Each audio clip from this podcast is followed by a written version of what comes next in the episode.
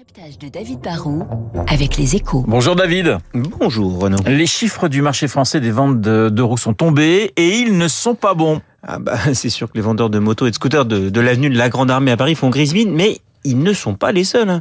L'an dernier, le marché du deux roues, neuf euh, comme occasion, a chuté de 6% en France à euh, 1 200 000 unités. Selon le, le spécialiste AAA Data, la chute a été même de, de 7% sur les véhicules neufs et de 9% sur les grosses cylindrées. En gros, plus c'est cher, moins cela se vend.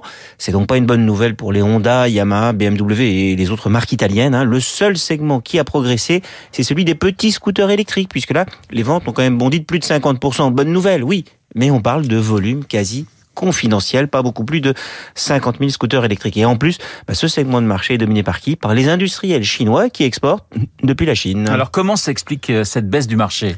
Alors, si on veut voir le, le, le verre à moitié plein, on peut se dire que le marché avait progressé de 9% en 2021. Donc, ça peut pas être Noël tous les ans. Et là, il y avait un effet de comparaison pas très favorable.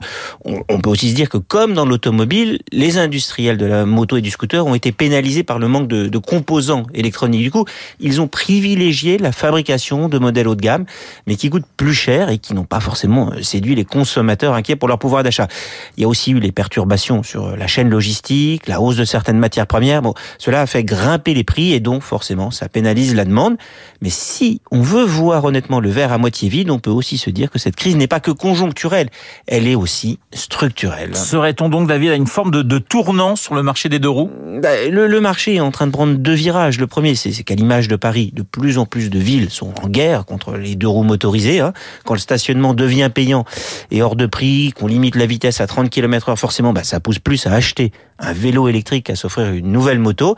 Même si, comme moi, on a un peu peur tous les jours de se faire voler son beau vélo. Bon, le, le deuxième virage, c'est que, comme dans la voiture, l'avenir appartient à l'électrique. Acheter un deux roues thermique, c'est se dire qu'il ne pourra pas rouler partout et qu'on aura du mal à le revendre d'occasion. Mais pour l'instant, l'offre en électrique est encore un peu limitée et coûteuse. Le, consommateur n'a pas beaucoup de choix et il manque de recul pour savoir quels sont les bons modèles. Du coup, bah, on est dans une période d'incertitude et d'attente. Le marché recule, mais si on a de bons modèles électriques, bah, il pourrait peut-être un jour repartir. Car qu'il y ait des grèves ou pas, on sait bien qu'on ne peut pas tous les jours compter sur les transports en commun à Paris comme en province. Rendez-vous demain. Le décryptage de David Barrou sur l'antenne de Radio Classique pour voir son beau vélo électrique. Je vous rappelle l'invité de Guillaume Durand à 8h15, l'ambassadrice d'Israël en France, Yael German. Tout de suite la.